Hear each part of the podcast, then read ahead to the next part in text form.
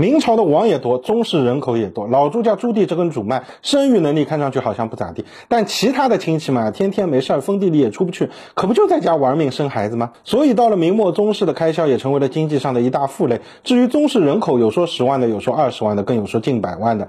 但也因为明代对于宗室的管理极其严格，导致了在这些人里面，除了初代宁王朱权这种被朱棣坑惨了的，还有朱高煦、朱宸濠这些闹事儿未遂的，就没见过几个出名的。但今天说的这位，那。那可就有点意思了。他的一生被三次卷入了皇位之争，这种级别的事儿，你放别人身上一次就芭比 Q 了，而且还是全家一起芭比 Q。而这哥们呢，三次跟个没事人一样，愣是活到了七十多岁的高龄，只能说啊，是令人叹为观止。这个就是被网络上誉为大明最牛王爷的，历经永乐、洪熙、宣德、正统、景泰、天顺，直到成化十四年才寿终正寝的襄王朱瞻善。看他这名字的第二个字呢，就很明显和明宣宗朱瞻基是一辈的。至于这第三个字，老朱家起名木火土金水轮着来，就像一张化学元素周期表。作为皇太孙的朱瞻基领到了一个常用的基字，而作为第五子的朱瞻善就没那么好运了，非常糊弄的给弄了个生僻字。反正也不是嫡长子，就这么混一辈子呗。吃喝玩乐是朱瞻善可以预见到的人生轨迹。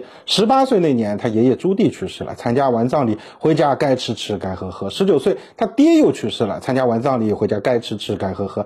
二十九岁那年，他大哥宣宗朱瞻基又没了。当时远在千里之外封地的他，相信也挤出了几滴眼泪，正准备继续回家，该吃吃，该喝喝。突然一个消息传来，这惊出了一身冷汗。为啥呀？因为宫中传来小道消息，说一些大臣啊，觉得朱瞻基的两个儿子朱祁镇和朱祁钰都太小，十岁都不到，而朱瞻善作为宣宗同母的兄弟，也是嫡子，三十上下，年富力强，并且在仁宣交班和汉王朱高煦闹事儿，朱瞻基御驾亲征的这两个时间段，还有过短暂的监国履历，论资历、名分，一样都不差。兄中弟及，应该由他来做大明天子。闹呢？朱瞻善想，我就一个第五子，就算是嫡子，我上面还有个嫡亲哥哥朱瞻庸呢。别坑我啊！这可不是闹着玩的。担心了几天，不过好在啊，这流言也没持续多久。朱瞻善和朱瞻基共同的母亲太皇太后张氏一语定乾坤。九岁的朱祁镇继位，那么作为亲妈，也不会因为几句流言蜚语就跟小儿子上纲上线。所以啊，这一次就这么糊弄过去了。而第二次是在十四年后，土木之变爆发，英宗亲征瓦剌，被俘，整个朝廷都乱成了一锅粥。这时候又传来了要迎立襄王入京继承大统的消息来了，并且这次跟上次不一样了，可不是谣言，是朱瞻基的老婆电视剧里孙若薇的原型孙太后亲自提出的建议。她认为四十四岁的襄王成熟干练，可以撑得住这样复杂的场面，并且不但说了，行动上也已经命人将襄王金符取来放在宫中，以备随时召襄王入朝。闹哪？朱瞻善有想，我就想做一个安安静静的藩王，而且国难当头，完了兵临城下，这活接不了。于是啊，这朱瞻善就赶紧上书表示啊，我不行，请一定立皇太子朱见圣为新帝，让成王朱祁钰监国。于是啊，在这皇叔的执意推脱下，朱祁钰终于还是坐上了龙椅。之后北京保卫战啥的呢，就不多做赘述了。好不容易保卫战打赢了，大侄子朱祁镇也回来了，被小侄子朱祁钰关进了南宫。这朱瞻善想，你们兄弟俩互撕就没我什么事儿了吧？别急，躺枪这种事呢，自古以来就非常常见。景泰八年夺门之变后，英宗复位，在徐有贞他们诬陷于谦、于少保的同时，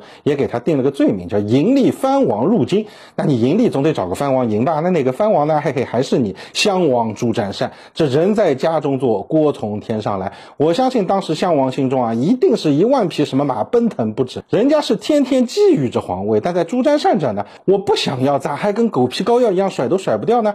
说实话，这次啊是朱瞻善最危险的一次，因为英宗在经历了土木之变、瓦剌被俘和南宫囚徒之后，心里已经变得非常敏感了。拿自己的这位皇叔开开刀是非常有可能发生的事。但就在这命悬一线之际，朱祁镇看到了母亲孙太后放在宫中的襄王金印，以及当年朱瞻善请求立英宗长子朱见深为帝的上表，顿时所有疑虑烟消云散。这皇叔还是实诚人，心里一直是有我的。随后啊，朱祁镇就召朱瞻善入京，叔侄二人把酒言欢，其乐融融。而后呢，又多次允许襄王进宫，每次都给予了大量的赏赐，礼遇之浓厚，可可以说是凌驾于其他所有藩王之上。